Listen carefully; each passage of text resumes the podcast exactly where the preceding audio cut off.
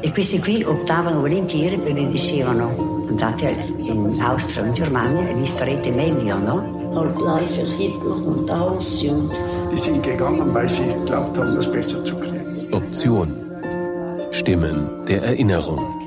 Le opzioni in Alto Adige, Südtirol. Lidia ha quasi 89 anni e vive con uno dei suoi figli e la sua famiglia a Merano. Adora addolcire le giornate dei suoi nipoti con gli strudel di mele. Mentalmente e fisicamente è ancora sana come un pesce. Quando nuota in piscina, un tuffo e una verticale in acqua sono un must per lei. Lidia è cresciuta bilingue e oltre all'italiano e al tedesco parla perfettamente l'inglese e il francese. A proposito, ogni tanto conta anche fino a 100 in vietnamita e in greco. Le piace raccontare il suo passato e dare un'idea delle esperienze vissute durante la Seconda Guerra Mondiale e il periodo delle opzioni, proprio come ha fatto durante la registrazione del 14 settembre 2020. Buongiorno a tutti, siamo oggi qui con Lidia di Merano e sono molto contenta di parlare oggi con lei. Eh, Lidia, mi potrebbe dire quando e dove è nata? Io sono nata a Bolzano nel 1931. E dove abita? Io abito a Merano. E ha abitato sempre a Merano? No, sono nata a Bolzano e sono rimasta lì fino ai quattro anni, presso a poco, e poi con la famiglia siamo venuti ad abitare a Merano. Mi potrebbe raccontare un po' della sua famiglia? Per esempio, cosa ha lavorato suo padre e cosa sua madre? Ha fratelli e sorelle? Sì, dunque noi eravamo tre fratelli, di cui il fratello è il figlio medio e noi due sorelle. Io sono la più giovane di tutti e tre. Il mio papà era segretario in ferrovia, cioè il reparto mobilità, perché aveva a che fare col funzionamento, tutto il funzionamento della ferrovia, non dei passeggeri, ma dei, proprio della ferrovia. E venivano eh, regolarmente anche questi ingegneri della, delle tre Venezie a parlare con lui perché lui sapesse eh, orientarsi bene nel suo lavoro. E questi, eh, erano gli ingegneri della, della Venezia eh, Eugania, la Venezia friuliana uh-huh. e la Venezia tridentina. Noi siamo della Venezia, eravamo della Venezia tridentina.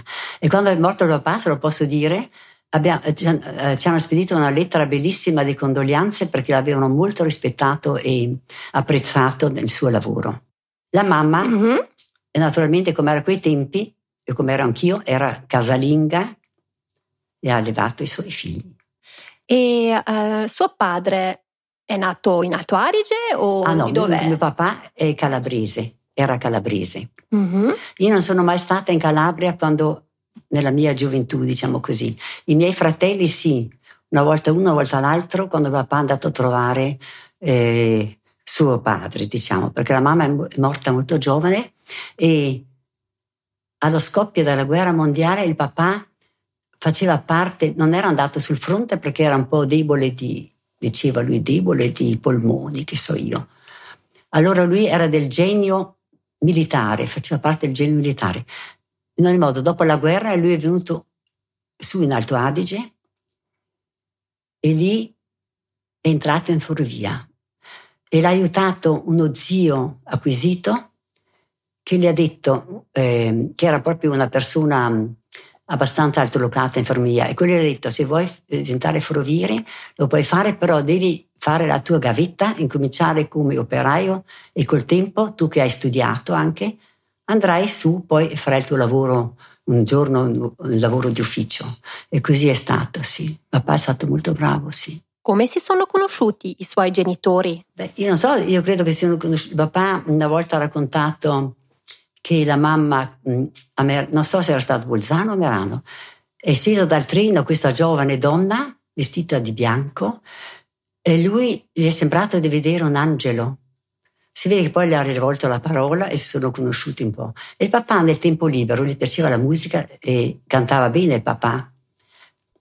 E lui la domenica cantava a Merano in certi parchi all'aperto e la mamma ci sarà anche andata, avrà invitata, a, perché infatti so che la mamma ci ha poi insegnato queste canzoni italiane, mm-hmm. no? Cantavamo, il papà poi non ha cantato più, non so perché, no, il modo, era però molto, mm, il papà era molto portato per la musica, mm-hmm. invece la mamma era portata per le lingue. Ah. E ci ha fatto imparare da bambini già l'inglese e poi il francese, è stata una cosa, però quello che si impara da bambini, quello resta poi, mm-hmm. perché poi per anni mh, mm, io non ho più fatto niente, e poi ho ripreso e quello che si è imparato da bambini torna tutto. Mm-hmm. E mio fratello poi naturalmente lui ha continuato con le lingue, ma ha imparato anche un po' il russo merano, c'erano delle, delle mm, figlie di immigrati russi dalla prima guerra mondiale e mm. quelle vivevano di queste lezioni in russo che davano. E mio fratello è andato a imparare il russo. Mm-hmm. In un modo mio fratello poi ha fatto un concorso per l'Unione Europea che allora era la eh, come si chiamava allora? Era la, la, non era proprio la comunità del carbone e dell'acciaio, che era la prima cosa, però dopo non so più il nome che aveva. Nel modo lui ha fatto un concorso per entrare come traduttore mm-hmm. e di tutti questi eh, diciamo, partecipanti a Roma chissà quanti erano, era stato il primo, così bravo era lui nelle wow. lingue, mm-hmm. così bravo. L'ha trovato subito posto poi a Bruxelles, è rimasto sempre a Bruxelles. E, sì. Wow, molto, molto interessante. Colto, sì. Lei è cresciuta con tante lingue, diciamo. Sì, eh, siamo cresciuti completamente bilingui. Mm-hmm. E non abbiamo mai avuto difficoltà per quello. Um, come certi conoscenti, anche che anche la mamma eh, tedesca, il papà italiano magari, che ti, ti, facevano, parlavano con te e ti facevano una frase in, in italiano, una in tedesco, non sapevi mai come rispondere. Mm-hmm. E questo rende nervoso il, il, il, mm-hmm. l'uditore, quello che eh, conversa con questa persona. Mm-hmm. E noi abbiamo sempre guardato di parlare in una lingua. Mm-hmm. Così a casa però col padre e con la madre avete parlato italiano o tedesco? Con la mamma sempre tedesco. Sempre de- anche a casa. La lingua madre dappertutto, mm-hmm. naturalmente, tanto più a casa. E col papà, quando papà poi veniva a, a, mezzogiorno, anche la sera, a un certo momento la mamma diceva adesso parliamo italiano perché c'è il papà, no? Mm-hmm. Perché eravamo abituati proprio a parlare tedesco in casa. Mm-hmm. E allora parlavamo italiano senza, mm-hmm. senza non so, fastidio di differenza di, di lingua, no, no, proprio per niente. Conosceva suo padre la lingua tedesca? Riusciva non a parlare? a parlare perché lui non aveva il talento delle lingue, come dico, era, ehm, aveva il talento del, della musica mm-hmm. e per le lingue non era portato, però lui capiva eh, tutto quello che non doveva capire quando parlavamo anche in dialetto.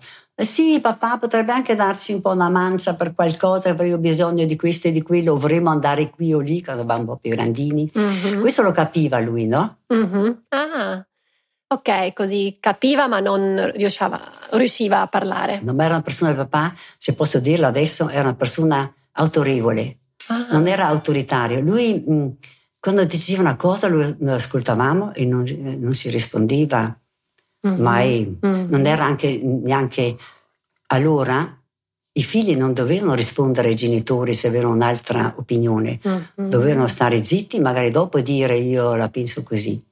Uh-huh. E non andava bene. No, in modo il papà, quando diceva una cosa, noi l'accettavamo e mm-hmm.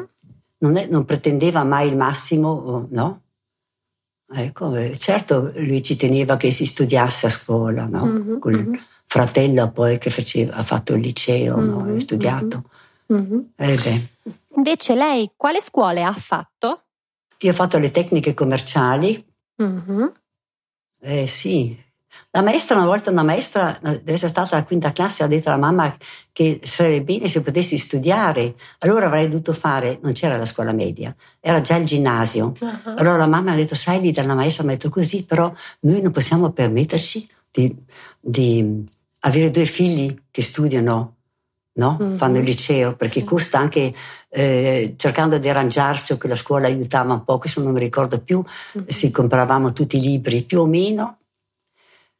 e dice non possiamo farlo, eh, potreste fare il, la scuola commerciale e poi puoi andare in ufficio, un bel lavoro, andare in ufficio. Mm-hmm. Io sì, sì, ero d'accordo.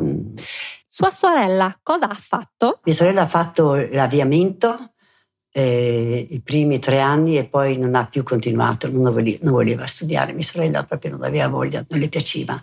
Mm-hmm. Poi lei è andata mh, mm, uh, a fare la commessa, ha cambiato due o tre negozi finché poi è arrivato il negozio di sport e lì era bravissima. Mm-hmm.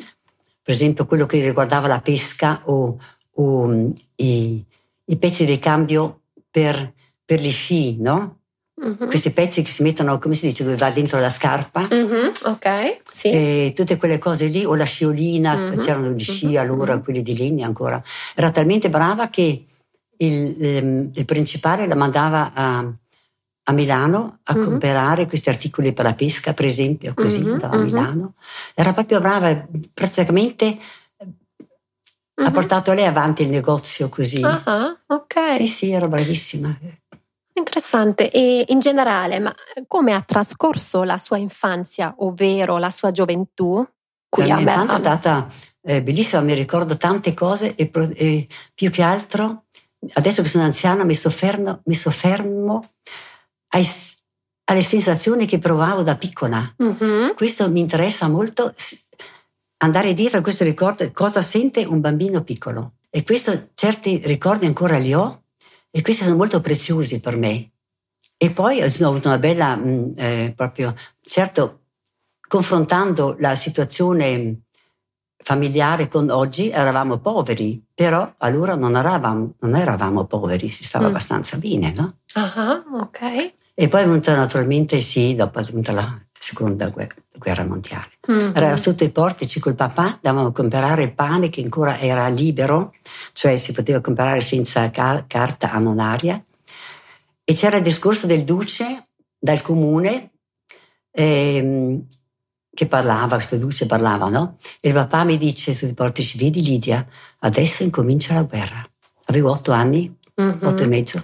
Questo me lo ricorderò sempre. Mm-hmm. Come si è sentito in quel momento? Sì, non dico preoccupata perché ero troppo giovane per quello, però la serietà della situazione l'ho ben percepita, no? Anche i genitori, come cominciava già a parlare che ci sarà meno pane, quelle cose lì. Mm. Però eh, diciamo la mia gioventù, la prima gioventù fino a cinque anni, poi, ma io ho sempre giocato.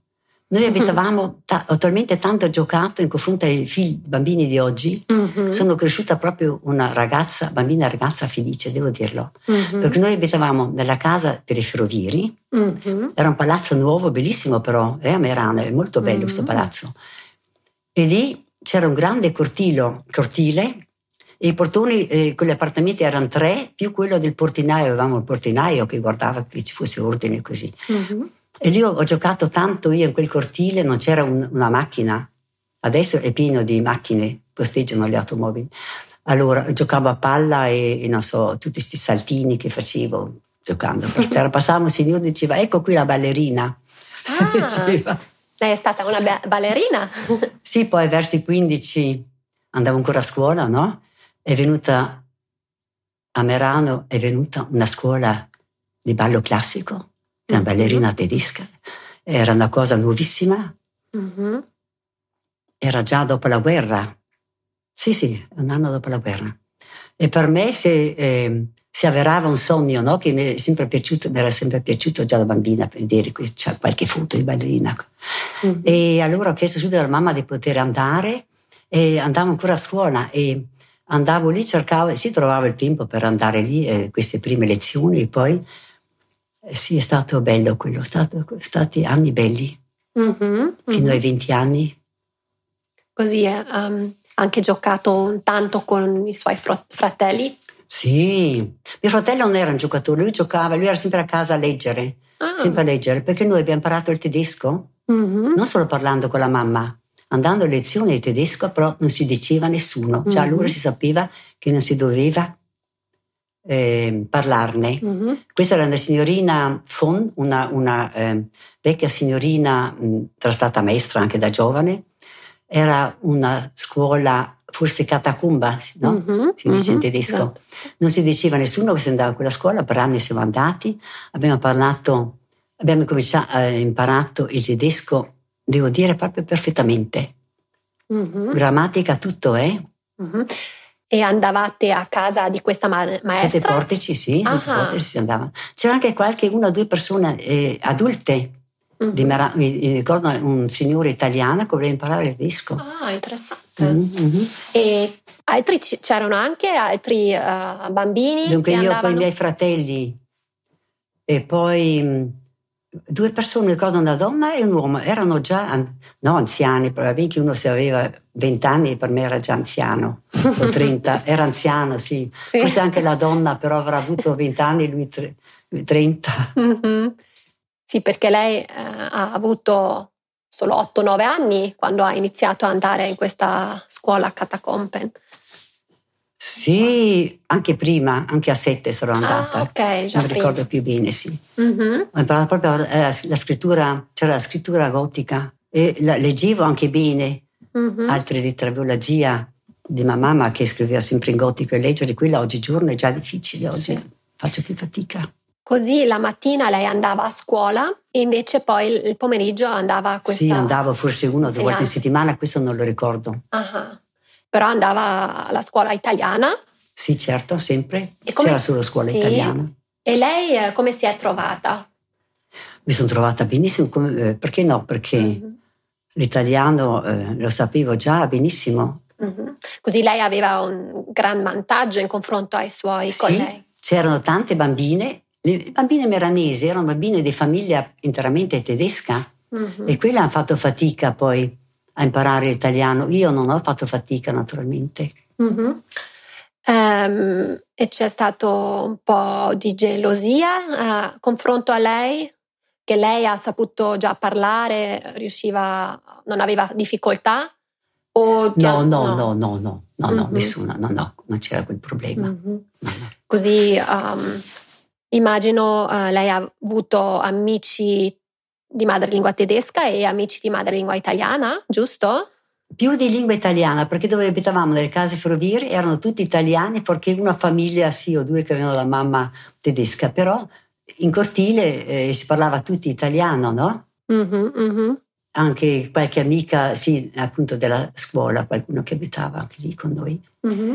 Ma i, i bambini tedeschi li incontravo, li incontravo d'estate quando si andava in villeggiatura dai contadini, c'erano i bambini dei contadini, mm-hmm, no? Mm-hmm. Naturalmente si parlava il dialetto puro, e, allora, dialetto anche con la mamma, però tornavamo in città poi e la mamma diceva adesso siamo a Merano e non parliamo più così, proprio questo, questa parlata così familiare, ultrafamiliare mh, della montagna, questo non si può a Merano. Allora eh, torneremo a parlare un po', insomma, sì, in dialetto, tutti parliamo in dialetto, mm-hmm. però non mm-hmm. proprio così marcato. Così in generale um, ci sono stati um, momenti dove lei ha sentito le tensioni fra persone di madrelingua tedesca e madrelingua italiana, adesso fuori la scuola, perché a scuola ha detto che non, non ha sentito o visto um, No, le tensioni erano quando si usciva, mm-hmm.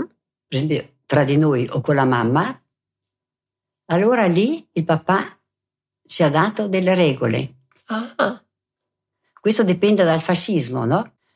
Perché lui dice, era in posizione abbastanza buona, diciamo, no? in ferrovia, e come, come mm, impiegato statale, però lui dice guardate, può esserci qualcuno che è anche un po' geloso di me, oh, che, che, non mi vuole bene o che vuole il mio posto, non si sa mai, c'è sempre questa gente, può esserci, state attenti non parlate, citt- che non parlate troppo in tedesco in città, perché se questo qui, nonostante l'accordo tra Hitler e Mussolini, questo non l'ho mai capito, eh, nonostante questo, eh, se lo rendesse pubblico o, lo denunciasse che la famiglia è più tedesca che italiana, diciamo a modo suo, allora potrebbero trasferirmi magari in Italia anche giù verso il sud mm-hmm. no?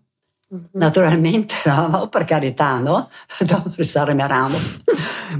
allora la mamma mh, mm, si è inventata delle regole, tre, tre parole d'ordine, solo parole.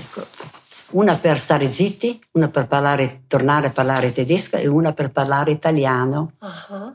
E questo, questo sistema l'abbiamo subito imparato benissimo noi figli, no? Mm-hmm. Eravamo ancora bambini, 8 anni, 7, 8, 9 anni in poi, e non ci siamo mai sbagliati, ha sempre mm-hmm. funzionato. E mi può spiegare un po' meglio queste regole? Sono state delle parole? Uh, no, solo una parola. Diciamo, davamo, parlavamo tedesco con la mamma, no? Uh, diciamo sì. automaticamente, sì. no? E magari vedeva da lontano qualcuno venire ma non che si pensasse male degli altri, però la mm. regola era quella, erano italiani che non abitavano troppo, proprio nella nostra casa perché quelli sapevano che la mamma era tedesca, sì. ci sentivano parlare no, mm-hmm, in casa. Mm-hmm. Allora la mamma diceva questa parola, per esempio lot. Lot? Stavamo zitti. Lot, si era okay. vicino a questo. Cosa significava lot? lot? Niente, silenzio. Ah, era una... silenzio. Una parola inventata. Sì, sì, inventata. E si poteva fare perché eh, le persone che abitavano nella stessa casa non capivano il tedesco, così non no, sapevano. Non lo capivano, però quelli ci conoscevano e mm-hmm. quello non sarebbe importato. Così. No? Okay. In ogni modo fuori eh, bisognava veramente essere cauti. Mm-hmm. E poi se, tornava, se dovevamo, era meglio parlare proprio italiano, la mamma cosa ha detto? Nus. Nus. Nus. Non c'entrava con la, con la, lingua, non era una parola che potesse un po' mm-hmm. dare adito qualche sospetto. Nus di, sarebbe la, la, noce, no? Nus. Sì, esatto. E poi mm, beige, beige mi sembra. Questo valeva per tornare a parlare in tedesco. Uh-huh, uh-huh. Ma non che lo facessimo ogni volta che si usciva in continuazione, capitava qualche uh-huh. volta. E ha funzionato sempre funzionato bene? benissimo. perfetto. E sua madre come si è trovata in quella casa dove il resto delle persone era di madrelingua italiana? La mamma si trovava benissimo. Ok. Trova, trovava Così benissimo. l'hanno trattata bene e lei sì, parlava anche italiano? La mamma parlava anche italiano con la pronuncia sua naturalmente per quando mi chiamava. Poi a casa un po' le dicevo, mamma prova a dire Lidia, vieni a casa. Mm-hmm. Lei diceva, Lidia, vieni a casa, è tardi. Allora, dicevo, mamma, prova a dire a casa. Non riusciva. E il matrimonio tra uh, sua madre e suo padre, come era visto in, quel, in quell'epoca? Benissimo, perché c'erano molte donne tirolesi che sposavano italiani, molte. Mm-hmm, mm-hmm. Questi matrimoni misti sono stati, ce ne, ce ne sono stati molti. Mm-hmm. Ma anche eh, la madre di sua madre o il padre di sua madre hanno avuto qualcosa contro o erano favorevoli? Al matrimonio? Beh, il mio nonno, vero? Da parte di madre. Sì. Lui ha optato poi. Aha. E ha detto, oh, vado volentieri a Innsbruck, no? Bacerò la terra tedesca, però lui non ha mai parlato male di mio papà, è sempre stato per quello mm-hmm. carino. Beh, poi quando è tornato però, è tornato volentieri naturalmente dopo tutto quello che c'è stato come guerra. Mm-hmm. E lui è tornato da noi, veniva tutti i giorni a prendere il tè e certe volte anche a mezzogiorno veniva. Allora mio papà l'ha sempre trattato gentilmente, bene, però una volta lui ha detto, però dice, per, questo, per quello che ha detto che lui va volentieri via, no? Mm-hmm. eccetera, eccetera, dice, lui eh, torna volentieri nella casa di un italiano, no? Sì, sì, abbiamo detto noi per quello, certo, ma nessuno le ha mai portato rancore, questo nonno. Mm-hmm. Era vecchio e... Ah, okay. No, no, per quello nessuno. Invece la sua nonna, di parte di ma- della madre? Della madre, la nonna è morta presto, mm-hmm. nel 30... Aveva 30, no, del 36? Mm. Eravamo già a Merano. Mi ricordo solo il nonno che è arrivato che faceva, gesticolava lui sempre ah, questo sì? nonno tedesco, nonno. È morta, era morta eh, la, durante la notte lui è rimasto scioccato, oh, poverino, immagino. Sì, sì. E la nonna cosa aveva, eh, cosa aveva 50 anni, non so. E loro dove hanno abitato? Dove in Loro abitavano a Maialta. Prima, no, prima come eh, quando erano piccoli, mm-hmm. noi, mia mamma quando era bambina ha sempre abitato a Merano. Mm-hmm. Lì ehm, andando la parte eh, sud del Passirio, mm-hmm, Così le, i suoi genitori si sono anche conosciuti a Merano, immagino. I miei genitori, sì, sì. Mm-hmm. Il papà era a Bolzano veramente, però poi non so, forse qualche volta come ferroviere veniva a Merano, nel modo ha visto la mamma a Merano mm-hmm. e poi la domenica eh, cantava qui a Merano, perciò io non so, eh, beh, col treno tornava a Bolzano, non c'era problema. Mm-hmm. E eh, Lei come ha vissuto il periodo del fascismo? Mi può un po' raccontare Beh, le sue esperienze? Il periodo del fascismo è stato questo qui, di, quando si usciva, di stare attenti come si parlava. Mm-hmm. E per il resto, problemi. C'era il sabato fascista, no? Si andava a scuola il sabato pomeriggio, non c'era scuola, e si andava alla GIL, che c'era questo, questo grande un fabbricato uh-huh. dove c'erano dentro c'erano corsi di lingue anche altri corsi, corsi e quando pioveva si era dentro lì e si aveva un po' di un po' di istruzione fascista no? Poi. però se era la bella stagione ci si incontrava fuori dietro la GIL e al mio tempo che ero già in quinta classe eh, facevano anche vedere certi film, film carini, film carini, insomma, per i ragazzi. E io mi ricordo che allora eh, ero piccola, diventata piccola italiana, in quinta classe. Uh-huh. Allora ho ricevuto una gonna nera, abbastanza lunga, camicetta bianca e la mantellina, pelerina, nera, anche lunga, e in, in testa questa mm, papalina come il Papa, no? Però nera e di tessuto come delle calze, un po' trasparente. Uh-huh. Si portava questo, noi ragazzi. Uh-huh. E mio fratello, che ave, era balilla, aveva i calzoni corti, calzoni, e calzettoni di lana verde, mm. e questo gli dava fastidio, e diceva mamma, papà, scrivimi una, una giustificazione, io, io, non resisto con questi calzettoni e poi non gli piaceva neanche andare. Allora il ragazzo che gli piaceva stare a casa a leggere mm-hmm. e, e, queste cose lì, era sempre, lui era eh, molto intelligente e certe cose già le capiva allora, forse mm-hmm. nel modo a lui non piacevano. Allora ogni tanto poteva anche fare a meno di andare, ma non sempre. Mm-hmm. E poi venivano questi gerarchi fascisti ogni tanto a Merano. E allora, quando passavano con la macchina, no? Una via principale, una via, via Merano, via principale, noi eravamo lì perché dovevamo essere lì, no? Mm-hmm. Allora noi si, chiama, si, si, chiama, si, urlava Duce, Duce, non era il Duce, però era un emissario mm. del Duce. E, e, c'era tutta questa sfilata di questi mh, mm, ragazzi, eh, i piccoli, i giovani e quelli già un po' eh, più eh, giovani, i diciottenni, diciamo così. Mm. Erano, c'erano prima i giovani italiani, forse tra i 14 e i 16, e poi gli avanguardisti mm-hmm. fino ai 18 credo, mm-hmm. erano già vestiti in maniera quasi un po' militare, mi ricordo. Uh-huh. Mm-hmm. E lei come si è sentita lì a, a urlare Duce, Duce, Beh, Duce? urlavo anch'io perché era come un po' tutto un po' festoso, capisci? Uh-huh. Mica che lo urlavo per convinzione, così, insomma, uh-huh. no? Poi col tempo ho capito che la PA era proprio antifascista. antifascista. No. Però non poteva dirlo naturalmente, no? Uh-huh. Però lui non aveva la tessera del partito. Questo era già un po' di così doveva stare attento il papà. Lui e poi ero già più grandina però che lui la sera andava da sul vicino di casa, noi non avevamo neanche la radio e lì andava a sentire la radio Londra, mm. loro due questi signori. Poi il papà tornava, io magari mi alzavo, ero ancora alzata, da bambina mi piaceva uh, ancora alzarmi, salutare la mamma che intanto rattoppava le calze e darle i bacini, questo me lo ricordo. E poi mi il papà.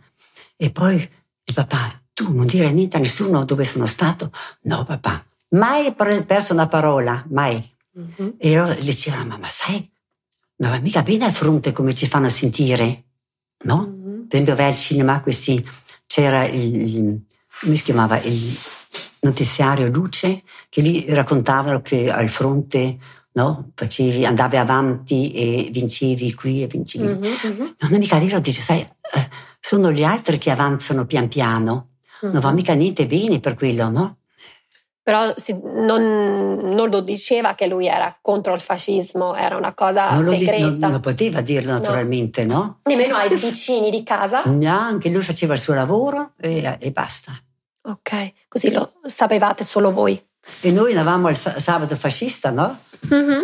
Ancora alle elementari, perché poi quando ero alle, alle medie io poi non mi ricordo di essere più andata. Mm-hmm. Lì avete, come ha detto, uh, guardato dei film e che altro avete fatto esattamente? Sì, qualche discorsetto ce lo facevano, ma non mi ricordo più. Però a scuola, ecco, questa è la scuola, in quinta classe la maestra ci ha detto una volta, c'è come un libro del fascismo con delle domande e delle risposte. E se lo, qualcuno di voi lo vuole imparare e mi sa dire qualche risposta a memoria, dice, riceve un voto migliore in condotta, credo, ancora migliore in condotta. Era come il catechismo, diciamo, del fascismo, no? Allora io ho detto, beh, io provo, no? A qualcuno di noi ha dato questo libricino. E lì in pochi giorni ho imparato a memoria tutte le risposte. Sì, avevo la memoria buona, insomma, no? Mm-hmm. L'ho fatto come per fare una gara con me stessa se riuscivo o meno, no? Mm-hmm. Allora a scuola tutte le risposte non me, non me, le ha chieste tutte la maestra, però ha visto qui e lì mm-hmm. che la sapevano. E poi eh, sì, ero già, non ero mica una chiacchierona proprio, mi ha dato un 10, credo bene in condotta, un 10, mm. Ma cos'era? 10 educazione fascista? C'era però una mm-hmm. voto, educazione voto fascista. Oh. Però in pagella non mi sembra che ci fosse. Mm, ok. Non mi ricordo. Ah. Io ho delle pagelle a casa, devo guardare ah, okay. vedere. Sì, forse sarebbe interessante. Mm. Um, e lei poi ha finito le scuole e poi lei ha conosciuto il suo marito o come... Sì, come Petare già lavorava già in ufficio, no? Mm-hmm. Era um, dopo i vent'anni, no? Era mm-hmm. un ufficio, l'ho conosciuto lì in ufficio, lui abitava, lavorava in ufficio, mh, eh, era un ufficio eh, che vendeva anche macchine eh, per scrivere, macchine calcolatrici. Se veniva qualcuno da me a chiedere come funzionavano, non lo sapevo fare, no? Però c'erano questi i produttori che andavano in giro a portare queste macchine in prova o a venderle. No? Mm-hmm. Ha fatto questo lavoro per alcuni mesi perché aveva già la domanda di entrare in banca allora, no? Mm-hmm. Ok, così voi eh, siete sposati, immagino? Poi siamo sposati. Beh, un, paio di anni così eravamo amici, così un po' pian piano, un po' così incominciato, sì, verci volentieri, poi, e poi ci siamo sposati. Tanto è morta la mamma e poi ci siamo sposati dopo, sì. Poi lei ha avuto figli o figlie? Ho avuto tre figli, mm-hmm. una femmina e due maschi. Ok. E suo eh, marito è di madrelingua tedesca o madrelingua italiana? Madrelingua tedesca, uh-huh. completamente sì. Sì. Il papà era proprio eh, tedesco, mm, germanico, di, sì, di, di Monaco. Uh-huh. Aveva il passaporto eh, tedesco. Uh-huh. E anche italiano, immagino? Questo non lo so, ha avuto la carta d'identità, d'identità naturalmente è sempre stato a Merano dopo una certa età, no? come fotografo. Mm-hmm. E la mamma era di eh, sotto Bolzano, la valle, la Val d'Adige, della Val d'Adige. Mm-hmm. La mamma. Però parlavano bene l'italiano tutti e due. Mm-hmm. Avevano il negozio di articoli fotografici. Mm-hmm. Delle fotografie che faceva lui, era bravissimo, il mio, so- mio suocero. E perciò l'italiano lo parlavano benissimo. Uh-huh. Però poi voi a, nella famiglia avete parlato sempre, tedesco. Te, sempre tedesco. E come era visto che lei era anche di madrelingua italiana e tedesca, che lei aveva un padre italiano? Questo era visto bene o... Dove, aveva... Dopo il matrimonio o prima dopo da ragazza? Matri... Dopo matrimonio. matrimonio. Sì, insomma non tanto bene prima. Nella, nella, uh, famiglia uh, di suo marito? Appunto, non tanto bene, però poi siamo andati molto d'accordo. Uh-huh.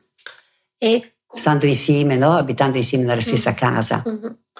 Tardi. Ok, così uh, cosa, hanno detto delle cose brutte all'inizio o cosa è no, successo? No, no, no, no.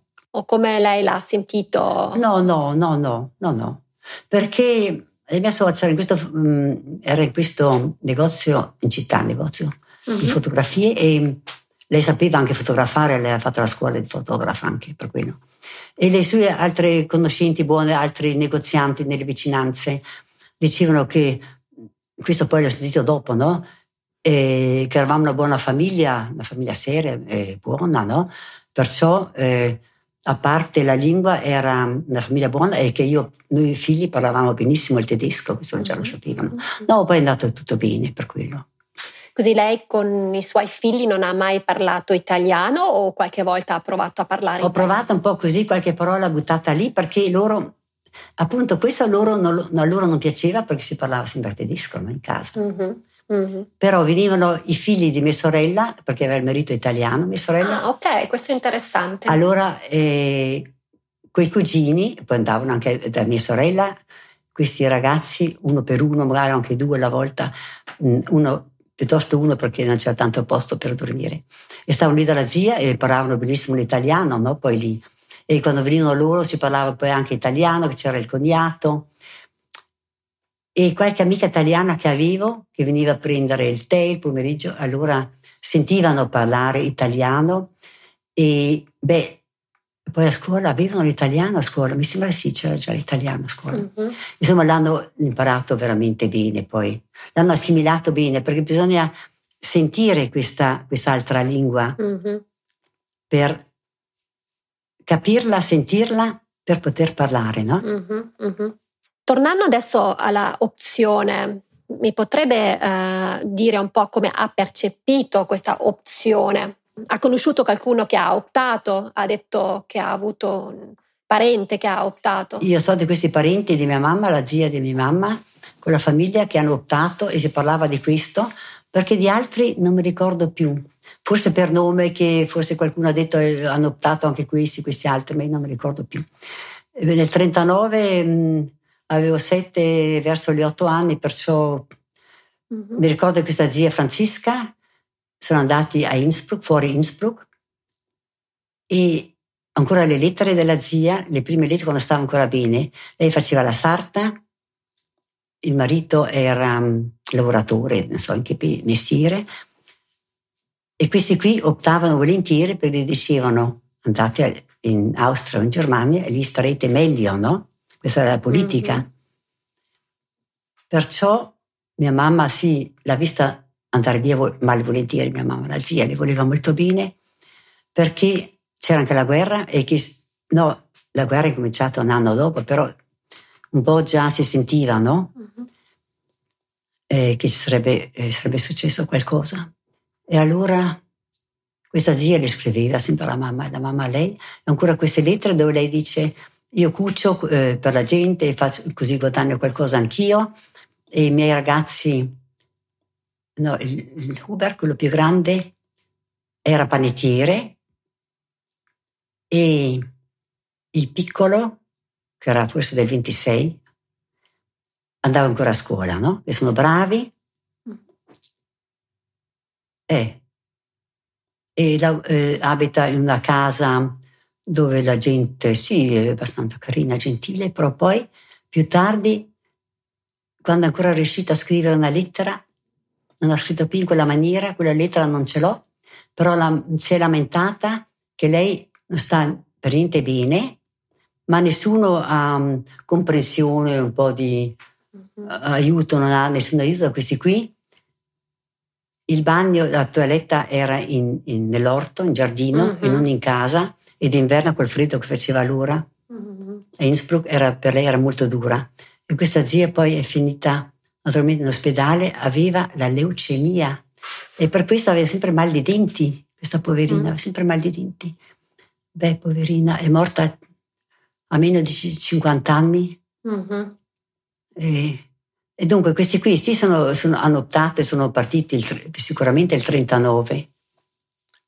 Sì, questo me lo ricordo bene. E, e poi veniva una, una lontana parente che chiamavamo Tante Paola, zia Paola, veniva dalla mamma e lei conosceva tante persone, anche la mia mamma, la mia mamma aveva poco tempo di girare, che la mamma voleva che si chiacchierasse tanto della gente. Perciò lei veniva e diceva, sai, questi qui sono ottanti, mm-hmm. questi partono, sono già partiti. Questi altri no, questi qui sono Dableiber. Mm-hmm. I Dableiber sono quelli che restano, i restanti, restanti mm-hmm. qui. C'erano, c'erano queste due categorie e quelli che restavano qui erano visti un po' non tanto bene.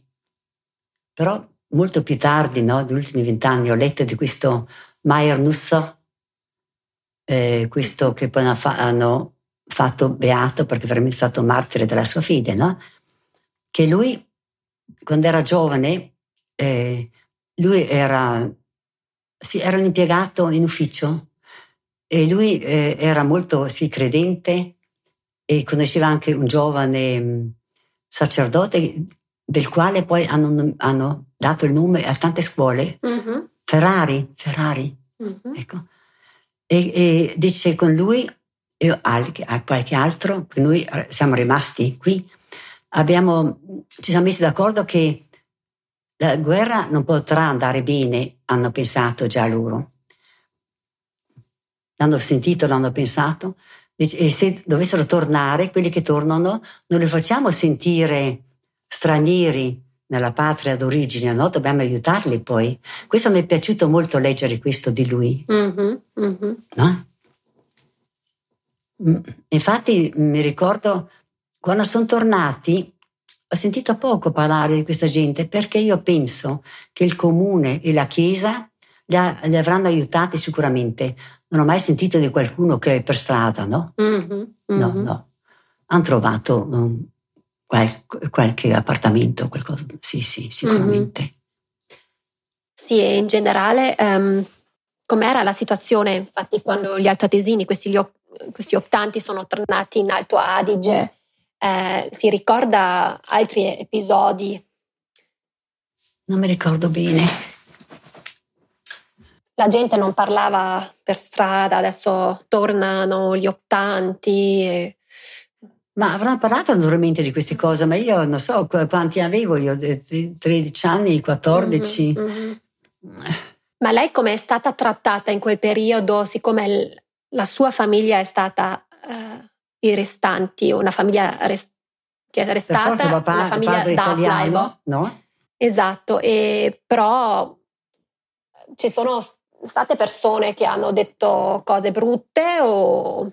Ma forse qualche difficoltà in qualche senso, però non me lo ricordo bene. Mm. Un'amica di famiglia, una signora anziana, tedesca, che andava in ufficio di questi optanti, erano albergo di Merano, mm-hmm. e lì lei non so che lavoro faceva lì certe ore, forse aiutava un po', non so. E poi mio suocero, lui anche in ufficio tanti anche era. Mm-hmm. Ok. E come vede oggi l'opzione? Pensando vedo, oggi, oggi l'opzione non la vedo bene naturalmente, perché io penso che la maggior parte di questi optanti erano delusi poi, perché eh, li, ehm, eh, promettevano chissà eh, che benestare in Germania, specialmente i contadini, no? E alcuni arrivando lì ricevevano un maso, mm-hmm. forse non all'aspettativa pensava loro, pensavano loro, e però c'erano ancora i vecchi proprietari che dicevano noi adesso cosa facciamo? Dobbiamo andare via per fare posto a voi, i tedeschi dicevano. Mm-hmm. Questo hanno fatto vedere in televisione, quando hanno fatto vedere la, la storia delle opzioni in forma teatrale, diciamo così e quelli dovevano poi andare a lavorare, mm-hmm. non erano più contadini. Sì. No? Ma oggi, come vedo oggi, l'opzione, no, no, non trovo giusto, no? Io non capisco che Hitler abbia potuto dire mandiamo via qui tutti i tirolesi e vengono sugli italiani, perché Mussolini aveva bisogno di, di, di spazio per gli italiani, anche quelli più poveri, no? Che poi a Bolzano hanno ricevevano una piccola casa, le famiglie, intorno c'era abbastanza terreno e lì potevano coltivare mm-hmm. qualcosa, forse vivere un po', un po', di quello, no? Era la, zona rurale a Bolzano. Mm-hmm. E lei questo vedeva uh, positivo o come, come lo non vedeva? Tanto positivo, perché la mamma non, non, era piaciuto che la zia dovesse andare via da, dalla Val Venosto, da Silandro, stava bene lì, no? Mm-hmm. Per andare in Austria e Germania? Per andare in Austria, poi lui è andato sì. vicino a Innsbruck. Invece dicevo anche uh, come vedeva il fatto che tanti italiani uh, sono arrivati in Alto Adige. Quelli sono arrivati poi pian piano, ero già, diciamo, la guerra era già passata. Io andavo in ufficio a Bolzano col treno su e giù e si passava proprio da queste zone rurali. Lavorare no? lì? No, no, lavoravo a Bolzano ah, in ufficio. Sì, ok. Una ditta italiana che mh, mm, stavano costruendo la condotta forzata a Bolzano, che poi in tutta, eh, qui in tutto su Tirolo, per conto della Montecatini, no? questo programma mastodontico. Però non, No, anche come figlia di italiano io non, non pensavo male, ero mm-hmm. contenta che questa gente avesse mm-hmm. questo posto per star questo bene. Posto. No? Mm-hmm. Ok. No, da quel lato di anche il papà non era mai stato antitedesco, la mamma mai eh, anti-italiana e io sono cresciuta eh, appunto bene in questa famiglia che tollerava l'uno e l'altro, per quello io sono rimasta così. Per quello difendo io gli italiani e difendo i tedeschi, ma non per quello adesso sono lì che non so a chi appartengo, io appartengo a t- tutti e due, insomma sono qui e basta, no? Bellissimo, benissimo. Eh, europea? Sì, europea, oggi sono europea, veramente. Sì. Lei si sente europea oggigiorno? Sì, sì, veramente. Ok. Adesso tornando un po' uh, alla seconda guerra mondiale, in generale, come ha vissuto questo periodo mi ha detto lei mi ha detto all'inizio, uh, quando lei è stata um, in città con sì, suo padre. Mia... Potrebbe raccontare un, ancora Beh, un poi po'? sono delle carte non arie, no? C'era poco pane, poco da mangiare.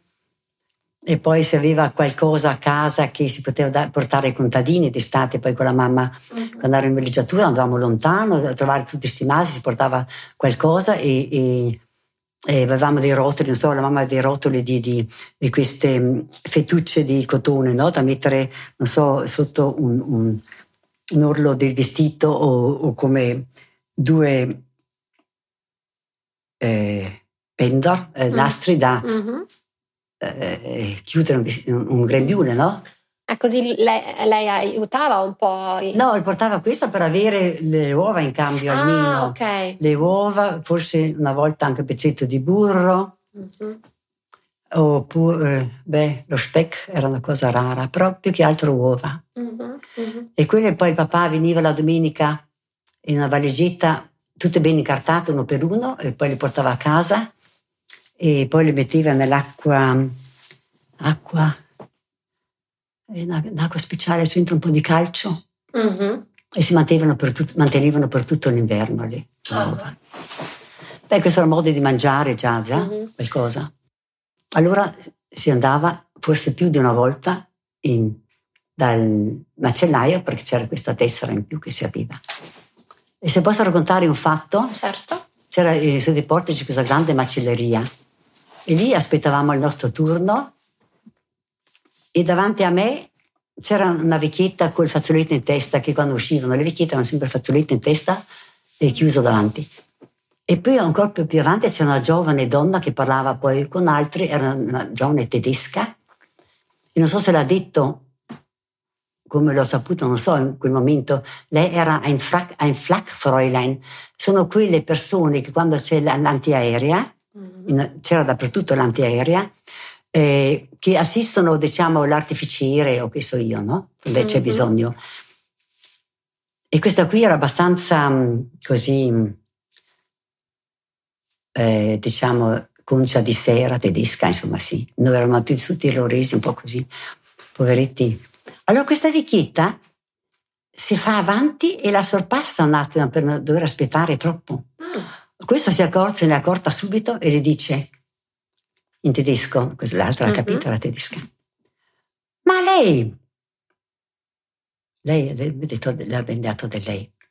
Cosa crede di essere che lei passa davanti? Ma cosa crede di essere lei? Lei è un nulla, si sind eine Null. Io sono rimasta, mm. alla mia giovane età, sono rimasta malissimo. Lei è un nulla. Come si può dire a una persona, lei è un nulla. Questa poveretta è diventata ancora più piccolina e poi naturalmente aspettato che passasse lei. Nessuno ha detto niente. Il macellaio ha continuato della sua carne. Vuoi a dire qualcosa? Si passava per anti-nazisti, eh, no? Mm-hmm. Ma quello proprio l'ho raccontato a casa e mi è rimasto sempre una cosa orribile. Mm-hmm. Ho mm. pensato a questa arroganza del na- nazionalsocialismo, non perché è tedesca, ma i tedeschi già certe volte in quel tempo lo erano naturalmente, sì, sì. Mm-hmm, è mm-hmm. terribile. Mm-hmm. E altri episodi che le vengono in mente che ha vissuto durante la guerra mondiale? Certo, sì, sì, per esempio, eh, quando passavano gli aerei per bombardare la Germania, passavano dalle nostre parti, insomma, no? Uh-huh. E allora c'era la sirena, anche se era di notte, suonava la sirena. E naturalmente in autunno, inverno era buio presto, per cui una volta sarà stato le 8 di sera o le 10, non mi ricordo, però andavamo giù invece che andare nei rifugi, che avevamo sotto la casa, erano le vecchie lavanderie, tutte ben in ordine, lì si poteva andarsi a sedere. Per noi eravamo giù all'aperto perché da noi a Merano non hanno mai bombardato, perché tre bombe piccole che sono cadute a Maia Bassa Uh-huh. Si sono sentite appena appena, erano piccolissime, non so. Bene, in ogni modo siamo andati in cortile e, e in abbiamo sentito appunto passare questi aerei, questi squadroni di aerei. Erano tanti, si vedevano solo le luci che Uh-huh. queste luci intermittenti e questo rumore che è rimasto proprio dentro. Uh, e mia mamma diceva: Poveri, povera gente, vanno in Germania a, a, a bombardare poveri, come mi, mi, fanno pena, e anche noi, no? Poverini, no? Questo mi è rimasto veramente anche, perché più tardi poi in televisione hanno fatto vedere come, chi e come bombardavano la Germania, le città poi dopo, no? I, questi erano gli inglesi, andavano a bombardare di notte, gli americani andavano di giorno. Mm-hmm. Terribile. E quando eh, non riuscivano a guardare una città perché c'era la nebbia, no? Non, non sapevano, erano neanche sicuri di essere sopra quella città. Allora avevano l'ordine di fare, tornare indietro e tornando indietro vedevano un'altra città, era sempre la Germania, e buttare giù le bombe lì. Mm-hmm. Ai, ai, ai. Così lei ha avuto paura? No, ma questo l'ho sentito, beh, questo l'ho sentito subito dopo, mm-hmm. no? però eh, paura, un po' di paura c'era, ma non tanta perché e poi, per esempio, non so, di giorno no? si era in cortile o si usciva, il Monte del Marengo che abbiamo noi qui, dietro, se eh, c'è maltempo e, e tuona, poi do, dietro il Monte di Marlengo si sente il tuono, no? Mm-hmm. Più in giù. Allora, io, eh, le prime volte si diceva, ma dice maltempo verso Bolzano, no? Cioè si sente il tuono. No, non è il tuono, bombardano Bolzano, no? Mm-hmm. Bolzano hanno bombardato molto. Allora sentivamo sempre questo tuono di giorno. Eh sì, poveretti sì. Mm-hmm. Così lei ha ovviamente tante esperienze negative in quel periodo. Si ricorda anche un, un episodio anche positivo eh, che forse... Positivo era che Maran non l'hanno bombardata, eravamo mm-hmm. sicuri perché era città Lazzaretto. Mm-hmm. Questi grandi alberghi che già c'erano a Merano avevano grande eh, un grande cerchio bianco e dentro la croce rossa probabilmente, non, il, non mi ricordo più se era rosso il cerchio o la croce bianca, uh-huh. forse piuttosto la croce rossa, non saprei, dovrei chiedere a qualcuno, ma chi si può ricordare? Mia sorella non si ricorderà, certo. Uh-huh.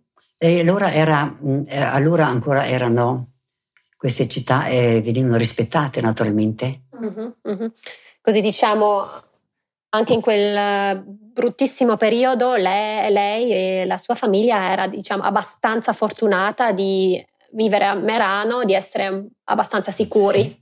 Poi c'è l'ultimo fatto, che era già il 45, mm-hmm. che ero in città e ho incontrato la mia amica di giochi che abitava nella stessa casa. Avevo, cosa avevo, 13 anni, no? E, e, si è formato un piccolo corteo in città, abbiamo forse di 20 persone. È finita la guerra, viva! A basso c'erano ancora i tedeschi nei lazzaretti. No? Certo. È finita la guerra, appena finita per modo di dire, non so neanche se i tedeschi avevano già fatto la risa. E noi ci, via Elia mi dice, vieni, andiamo anche, andiamo anche noi dietro a loro, no? E noi andiamo dietro loro dalla um, piazza del Grano in via, um, eh, via Mainardo, poi su la via Alpini in piazza, che oggi è la piazza, beh, verso la stazione, quella piazza. Mm-hmm. Però non siamo andati in stazione, siamo andati a sinistra. Passiamo il primo lazzaretto, il primo albergo, e dietro il cancello c'è un, un soldato ferito, si vedeva che era fasciato, e lui si passava sul marciapiede, gridando sempre quelli davanti, e questo soldato dice, Leute, da wird's heute noch was geben. Questo l'ho capito io. Siamo andati avanti per la via Corso Libertà, mm-hmm. poi viene un altro albergo, oggi un piccolo albergo, poi fino in via 30 aprile, lì all'angolo c'era pure un albergo Lazzaretto, allora era albergo Lazzaretto. E questi qui vanno poi giù per la via eh, 30 aprile, questi 40 metri, 30-40 metri, e noi eravamo ancora sopra, sulla via eh, Corso Libertà. In, in, un cer- in un certo momento sentiamo degli spari. Io non so dove venivano, venivano dalla via 30 aprile, anche dal Corso Libertà. Io so solo che sono rimasti lì così, Elia e io, io ho visto un, un cosa che mi è passata davanti così. Mm-hmm. Naturalmente un, è una velocità incredibile quella della pallottola, però l'ho vista passare. Mm-hmm. Ho detto, Elia, corriamo, anche lei, noi corriamo a casa, ma corse lì ancora questi 30 metri, 40, e poi giù per la via Alpini a casa. Mm-hmm. E ce la eh, abbiamo scampata bene perché sono morti due treni, mi sembra. Li hanno sì. uccisi, sì, sì, via Trentapile. C'è la, la eh, c'è il, il, come si dice, il coso di marmo, il ricordo, eh, la placchetta di marmo sul teatro a Merano. Mm-hmm. Morti quel giorno. Ah, ok. Sì, ha avuto fortuna, diciamo. Sì, sì, ho raccontato alla mamma, mamma mia, cosa vai? Dice col corteo dove vai, cosa vai a... no? Mm-hmm. Ti viene in mente? Meglio stare a casa. Stai a casa. Sì. Lei come percepisce oggi la vita in Alto Adige? per esempio, come vede oggi la relazione fra i gruppi linguistici e pensa Beh. che l'autonomia dell'Alto Adige sia utile? Sì, senz'altro, sicuramente. Sicuramente, perché viene applicata, sì, però non sempre forse tanto eh, è giusta, certo, al 100%, forse certe volte non è neanche tanto facile, no? Però è bene che ci sia e, e anche, non so, vanno ben tutti d'accordo, mi sembra, no? forse qualche parola che salta dell'uno e dell'altro, quello che riguarda il governo più che altro, non le singole persone, no? Uh-huh, uh-huh. Eh, ma se no, dico, si può star bene, andare d'accordo, no? Così lei dice che anche la relazione fra i gruppi linguistici è abbastanza buona e anche la vita in generale in Alto Adige è anche in generale va benissimo, no? Mm-hmm. Certo sono certi punti eh, come Bolzano, questo eh, monumento alla vittoria che volevano eh, eh cambiare il, nominativo in uh, monumento della pace, no? Mm-hmm, mm-hmm, no? Deve rimanere quello della vittoria, non è giusto, no? Mm-hmm. Con i fasci ancora ai mm-hmm. lati, mm-hmm. non va bene quello, no? Però eh, cosa poi si può fa- dire? Così lei... È inutile parlarne, quelli in politica che devono mettersi d'accordo. No, ci sono ancora alcune cose che non vanno bene, però mm, no, no, si può vendere per il 90%, mi sembra che si stia bene, no? Da quel lato lì.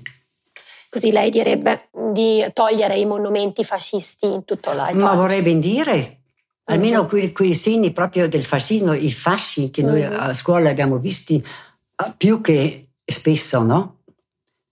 Mamma mia. Mm-hmm. Capisco. E cosa significa per lei la parola patria? Bene, quello mi fa pensare al fascismo al 100%, no? Mm. La patria era l'Italia dappertutto dove ti trovavi, il qui su Tirolo, Alto Adige, mm-hmm. oppure eh, giù a Roma, no? Mm-hmm. Perciò non, non, mi dà un buon, una buona sensazione perché mi fa eh, appunto pensare al fascismo e alla mm-hmm. guerra. Invece la parola Heimat in ecco. tedesco? Ecco. Ecco, volevo par- parlare della parola Heimat. La Heimat è naturalmente dove io sono nata e dove mi sento bene. E la Heimat, la patria, la posso trovare anche se vado in un altro paese e lì eh, sto bene e resto lì per il resto della vita, diventa Heimat, diventa la patria, no? Mm-hmm. io non so come si può dire in italiano per non dire patria. Sì. Non, non saprei neanche. Forse... A casa, stare a casa, ma come si può dire casa? Mm-hmm. Heimat è una parola speciale, bellissima, la Heimat è per me, se penso ai miei genitori, mia mamma, no? Sì, anche mio marito, insomma, sì, l'Alto Adige, sì.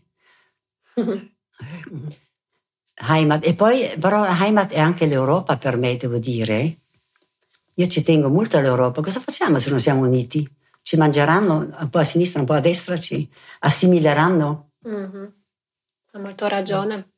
siccome suo fratello è stato a Bruxelles, a Bruxelles, sì, immagino che lei sia, Sono stata spesso, sia spesso stato a Bruxelles, prima del mio fratello e poi eh, eh, si è recata lì anche mia nipote, figlia di mia sorella, che ha fatto gli stessi studi uh-huh. e lì anche lei ha lavorato proprio al Consiglio europeo, anche suo marito l'ha conosciuto lì.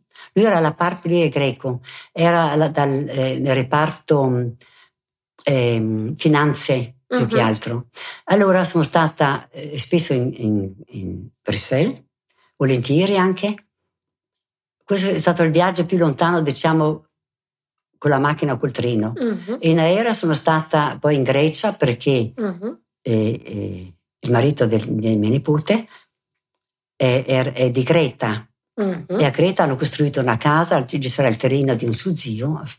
Hanno fatto, si è costruita una bella casa Lì sono andata ben, eh, forse cinque volte in tutto. Mm-hmm. Sono stata l'ultima volta forse due anni o tre anni fa. Lì sono stata tre anni di seguito in aereo da sola, anche, o sono tornata da sola, o, o andata lì da sola. E mm, sono stata benissimo naturalmente lì con mia nipote. Ah, mm-hmm. È stato bellissimo lì, sì. Così forse anche questo ha creato uh in lei un po' la sensazione che l'Europa sia importante e che lei si sente forse adesso più europea che forse italiana? Non proprio, ma io non voglio dire io sono tedesca, sono italiana, io sono veramente europea. Sì, sono anche tedesca, sono italiana, cioè tutte e due più europea. Eh, deve essere così. Uh-huh. A me l'Europa sembra molto importante. Certo, se non fosse mai andata via da Merano, da, dall'Alto Adige, sarei forse rimasta chiusa anch'io. Eh, mm-hmm. Ecco, questo intendevo dice. prima. No, sì. quello non si dice mm-hmm. naturalmente. E poi dove sono stata ancora? No, viaggetto breve in Francia, col fratello, no, questo No, sono stata poco in giro, relativamente, diciamo. Ok, grazie mille. Vorrebbe aggiungere ancora qualcosa? Anche da parte mia, grazie, si è potuto contribuire un po' a fare un po' di luce, non so, forse la mia testimonianza è molto semplice, no? anche, anche ristretta. Grazie e saluti a tutti. Anche se Lidia non ha avuto una vita semplice e ha perso sia i suoi genitori che suo fratello in tenera età, irradia ancora molto gioia di vivere. È un raggio di sole con il cuore al posto giusto.